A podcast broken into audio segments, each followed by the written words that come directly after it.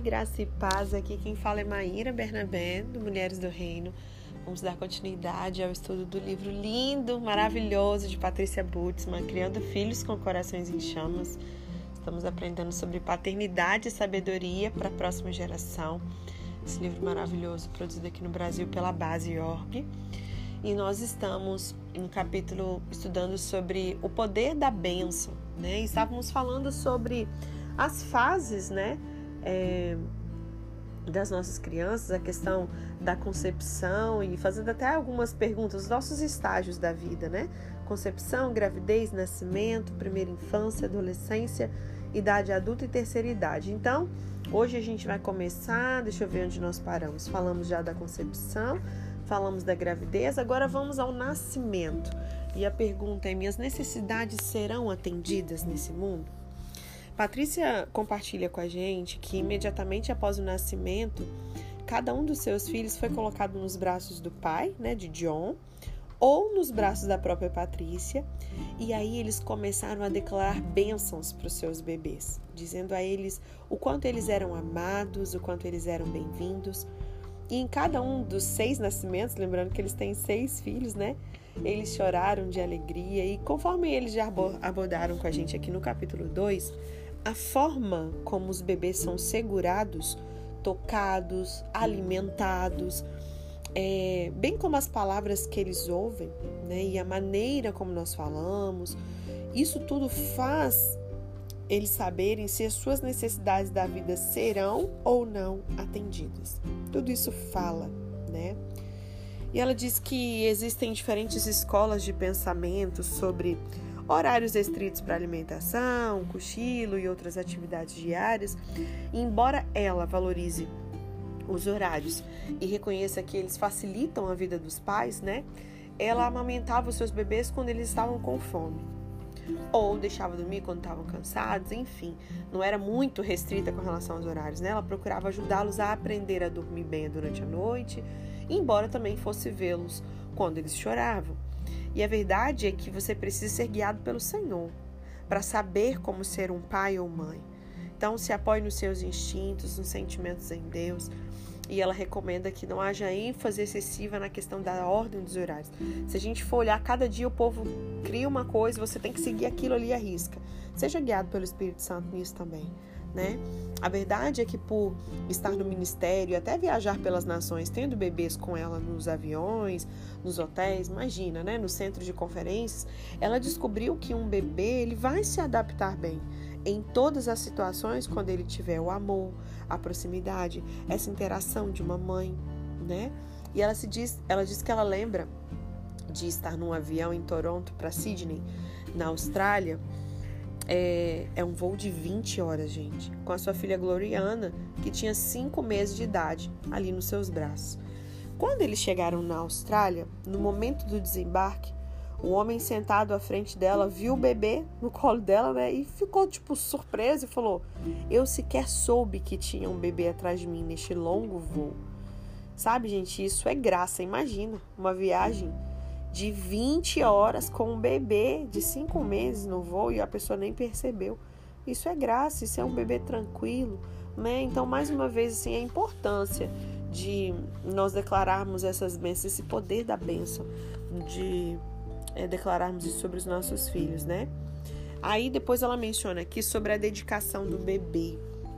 Eles dedicaram publicamente cada um dos seus filhos ao Senhor numa breve cerimônia né, na sua igreja. Geralmente nós não batizamos bebês e crianças, mas existe essa decisão no coração dos pais de publicamente dedicar os seus filhos ao Senhor.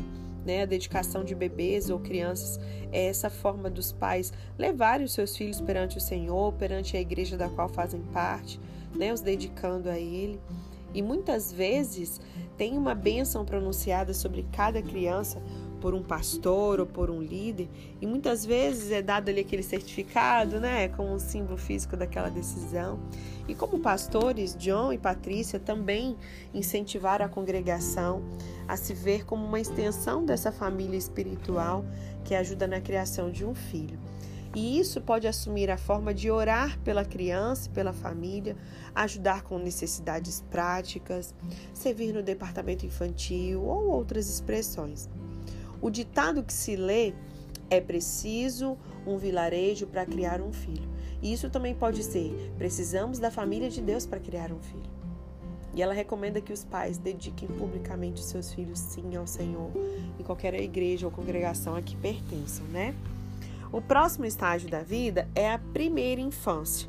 E a pergunta é: em quem posso confiar nesse mundo? Durante os anos entre a primeira infância e a pré-adolescência, eles ensinam Terry e Melissa. Você aprenderá quais relacionamentos são seguros e quais não são. Um fundamento de confiança básica precisa ser formado na personalidade da criança durante esses anos, né? Para que ela desenvolva relacionamentos saudáveis mais tarde na vida. As bênçãos faladas regularmente elas são importantíssimas nesses anos de formação. Então, seja bem diligente. Você, pai e mãe, que ainda não passou por essa fase ou está chegando nessa fase, né, aproveita é, para fazer da maneira certa. Né? Quantos de nós já passamos por isso? Fala, poxa vida, eu não tinha esse conhecimento, eu não tinha esse ensino, né? Então que nós possamos é, ensinar para outras pessoas também, né? Que isso possa ser uma benção, essa questão da primeira infância, esse, esse momento tão importante na formação das crianças, né? Trazendo uma palavra sobre educação e as nossas crianças, é, ela acrescenta que John e ela escolheram a tarefa mais difícil, mas também que é muito gratificante, de educar os seus filhos em casa. Isso é muito comum, né? Hoje no Brasil até que está chegando com bastante força também, mas o homeschool é muito forte fora. Né? E eles decidiram, eles mesmos, educar os seus filhos em casa, ao invés de enviá-los para a escola pública.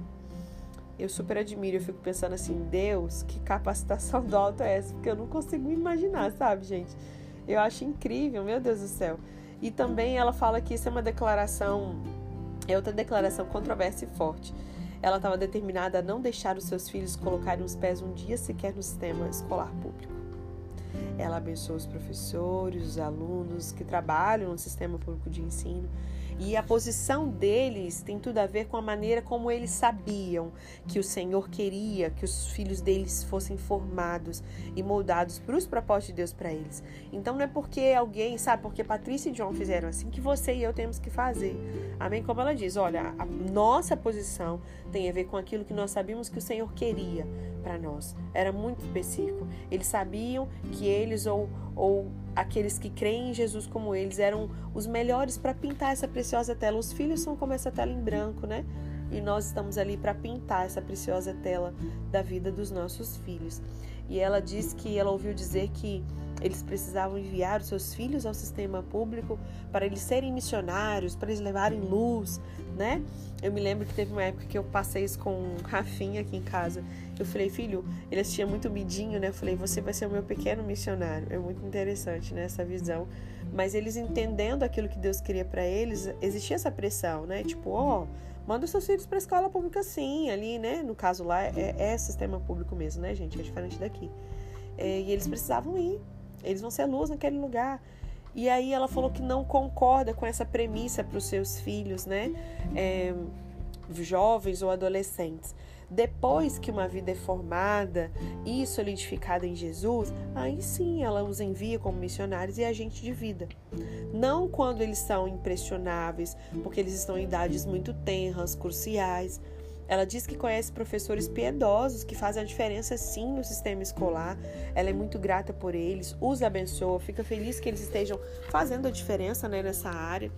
Também ouve deles como pode ser difícil estar nesse campo missionário e pelo menos eles são adultos, são firmados na fé, se posicionam a partir desse ponto de vista, né? E é diferente de uma criança. Você exige isso de uma criança, né?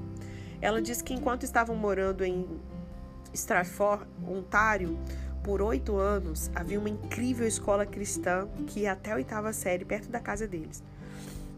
É, ali havia professores cristãos incríveis e o diretor frequentava a igreja que eles pastoreavam.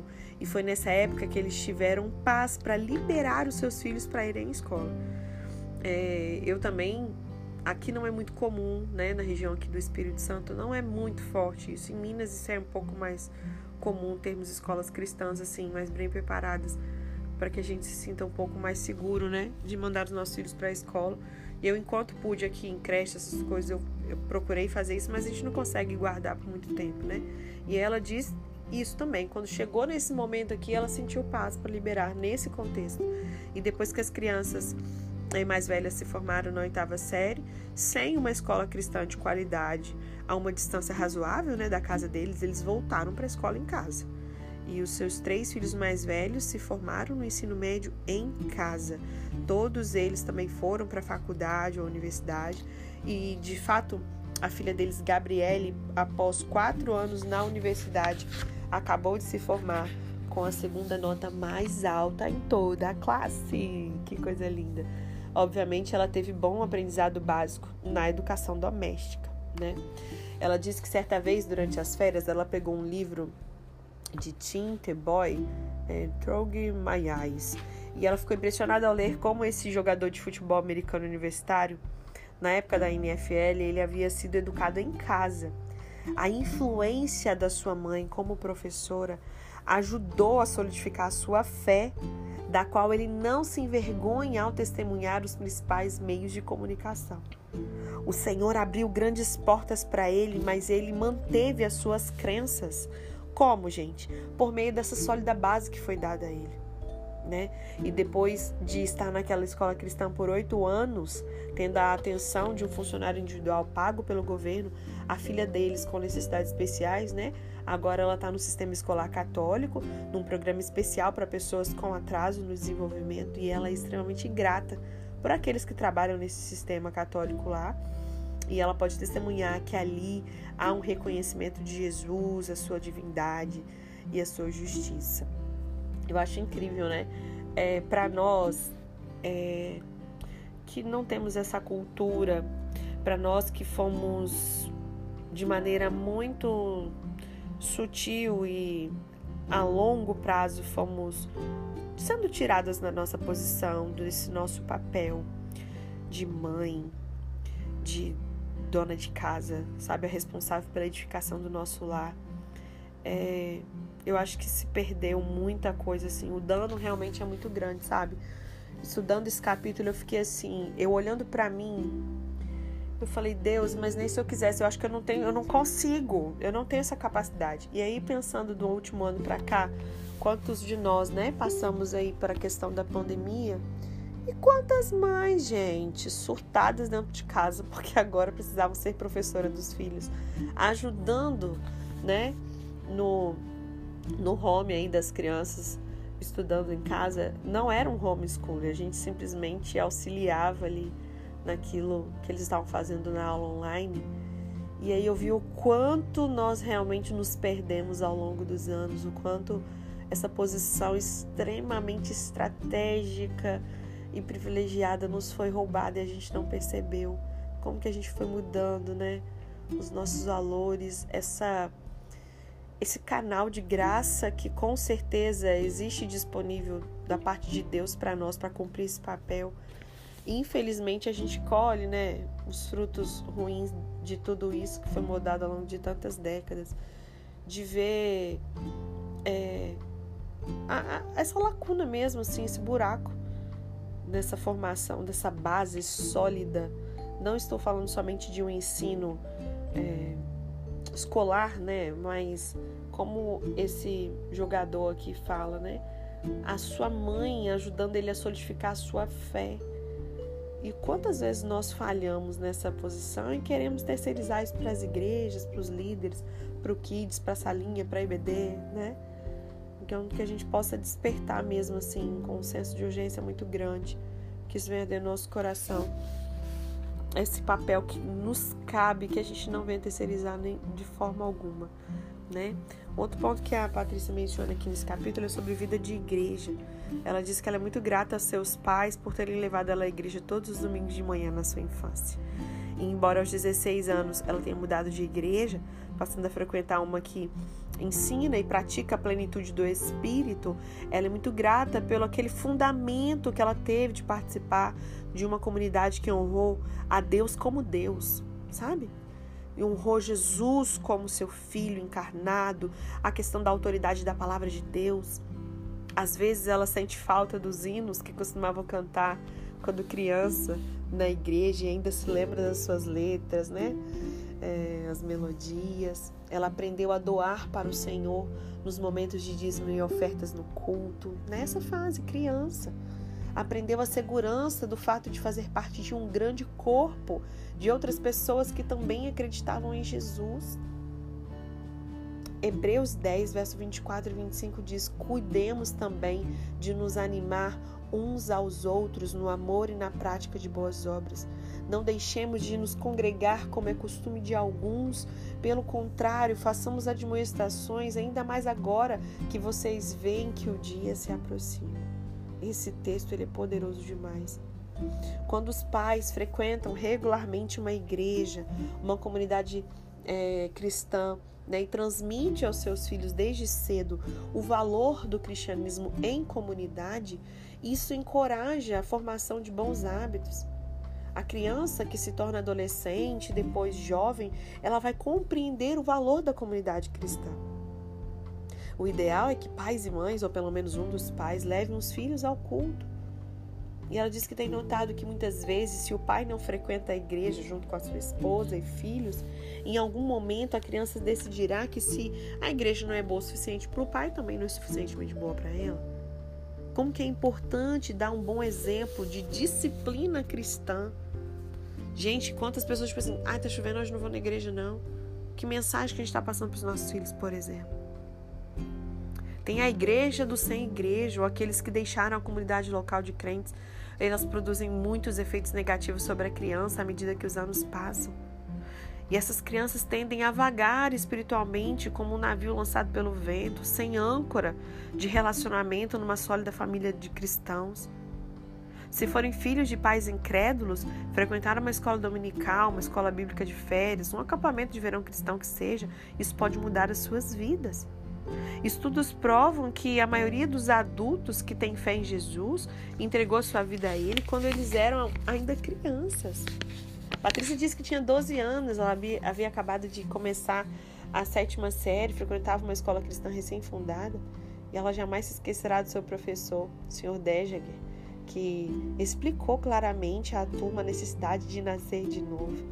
E no mês de outubro, Chorou até dormir quase o mês inteiro. Ela queria saber o significado de nascer de novo. E após esse mês, ela sabia que havia nascido de novo. É claro, normalmente não é preciso levar um mês, né? E como que é importante transmitir essa verdade aos nossos filhos nesses anos de formação, né? Incluindo a necessidade de serem parte de uma comunidade, né? Se relacionarem com ela. Ainda mais essa cultura, né? Como nós temos visto após a pandemia também muita gente acordou para a vida e, e, ao ser privado, né, de não poder estar às vezes ali na igreja, assim que abriu tudo, correu para uma igreja, mas o contrário também aconteceu. Muitos se acomodaram em querer ser igreja apenas online, né? E não existe comunidade somente online. Nós somos um ser sociável, nós precisamos estar inseridos, congregando ali junto com os irmãos, então que possamos pensar sobre isso se essa é a sua realidade hoje, que isso possa mudar, que esse texto de Hebreus possa falar com você também. Amém? A gente fica por aqui hoje, amanhã a gente continua, aí a gente vai dar sequência nos estágios da vida aí e iniciaremos amanhã falando da adolescência, onde traz o questionamento: eu tenho o que é necessário para ter sucesso neste mundo? E daí em diante, tá bom? Nós sejamos abençoados na prática de todas as instruções que o Senhor tem nos dado quanto aos nossos filhos.